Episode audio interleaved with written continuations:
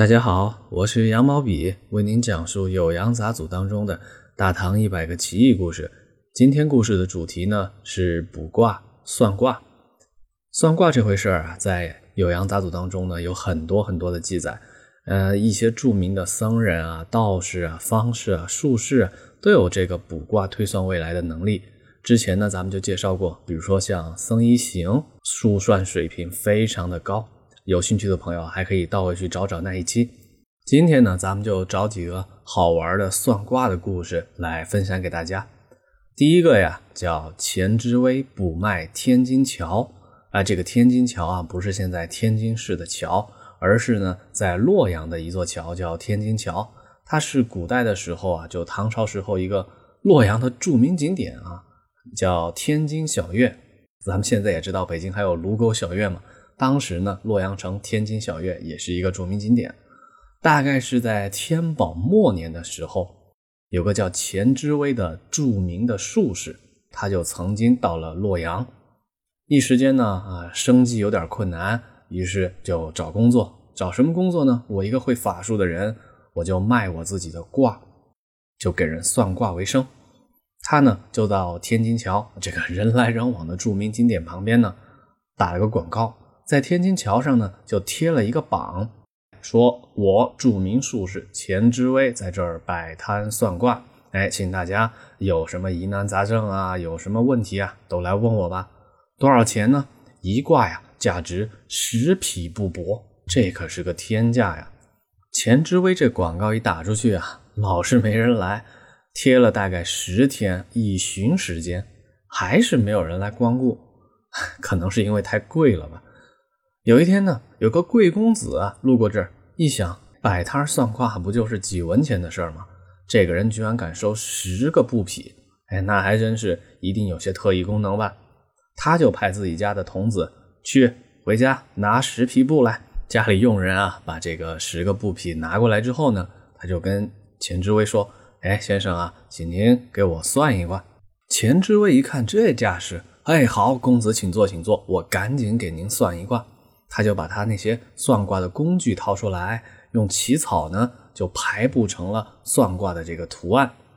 钱之微也没问这位公子到底要算什么事儿，自己呢就自顾自的开始卜算起来。他这么默默的算了一下之后啊，抬头看了看这位公子，脸色怪异。钱之微呢跟这位贵公子说：“我的卦呀，贵是贵，但是准，足以呢推算人的一生。”为什么公子哥你来消遣我呢？开什么玩笑？这位贵公子呢，心里也十分纳闷哈。我连要卜卦什么都还没告诉他呢，他怎么知道我在开玩笑呢？哎，他跟钱之微说呀：“哎，我要占卜的事儿啊，特别紧急，先生您一定是误会了。”钱之微听说贵公子还在这么装样子呀，他也笑了笑说：“那你要这样说的话，我跟你来玩个嘻哈吧。”开玩笑啊，原文叫“钱云请为韵语”，就是说我跟你说一段押韵的话。这段话是怎么说的呢？咱们就直接读文言文原文了哈。两头点土，中心居悬，人足踏拔，不肯下钱。钱之微这话一说完啊，贵公子脸色大变，什么意思呢？钱之微就猜到了贵公子的心理活动。这贵公子是怎么想的呢？我要补一个什么事儿啊？我去占卜说，我要把这个天津桥这个名胜古迹，我拿去卖了，那能卖成吗？肯定卖不成啊！如果这个术士跟我说我这事能办成，那他一定就是骗我的嘛。那我就揭穿了他这个摆摊算卦骗人的把戏，我就不用付那十个布匹的钱了。结果呢，这位贵公子还没说他到底要占卜什么事儿。钱之微就准准确确的把贵公子要卖天津桥来骗他自己这回事呢占卜了出来，这可见啊钱之微占卜的本领之高。这就是一个非常有趣的算卦故事。这故事呢到了宋代的时候啊就被收录到了著名的《太平广记》当中啊，题名呢就叫钱之微。有兴趣的朋友们啊可以自行去检索啊。接着呢还给大家讲一个有趣的算卦故事吧。动之篇当中记载一些神奇的动物或者植物，但是呢，也记载了一个算卦故事。它是怎么跟动物和植物有关的呢？哎，您一听就知道了。这故事呢叫邓州卜者啊，就是说在邓州的占卜人。邓州呢大概在如今的河南省。话说呀，有个书生呢就住在邓州啊，邓州人士。有一次啊，他出门去游历，游历呢邓州这个地方的南面，他离家好几个月都没回来，大概啊有半年那么久了。家人呢非常的担心他，但是那个年代啊又没个手机，又没个邮件啊，也找不到自家的孩子去哪儿了。于是家人就找了个算卦的，你帮我卜算一下，我们家的孩子到底人在何方，是凶是吉，什么时候回来啊？算卦的这个人呢，一看卦象，慌了。你家公子的情况啊，太奇怪了，我竟然算不出来。哎，可能不是我的技术问题啊。哎，让我再算一次。于是啊，这个占卜人呢，祷告了一下之后呢，换了一种方式来占卜。哎，叫扶规改拙。哎，他这么换了一种方式方法之后呢，算出些结果了，但是呢，还是不明所以。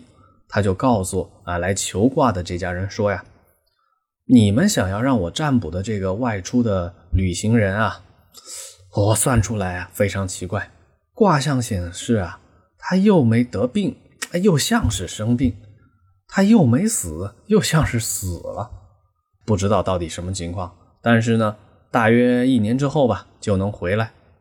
果不其然呢，半年之后，这个书生啊就回家了。”这个半年呢，结合他之前出去那半年，正好就是卦象说的，出门一年之后啊，自己就能回来。书生回家之后啊，就报告自己家人啊，我出去遇到了什么情况。他说呢，有一次啊，我游历一个山里啊，有一个洞穴，我刚进去的时候呢，就看见一件东西，我立马啊，像是中邪了一样，倒在地上，四肢不能动弹。昏昏沉沉，半梦半醒，在这个时候啊，突然看见有一个东西呢，从山洞外啊亮堂的地方进入了这个黑暗的洞穴，然后又回去了。隔了很久很久啊，那个东西又进来了，它凑到了我的身前，伸长脖子啊，抵临了我的口鼻旁边。我仔细一看，它呀，啊，原来是一只巨大的乌龟。这个乌龟呢，就靠在我的身边，大概十个呼吸之后啊，方才离去。这家人呢，就坐在一块合计，这是什么时候呢？正好是当时占卜的时候。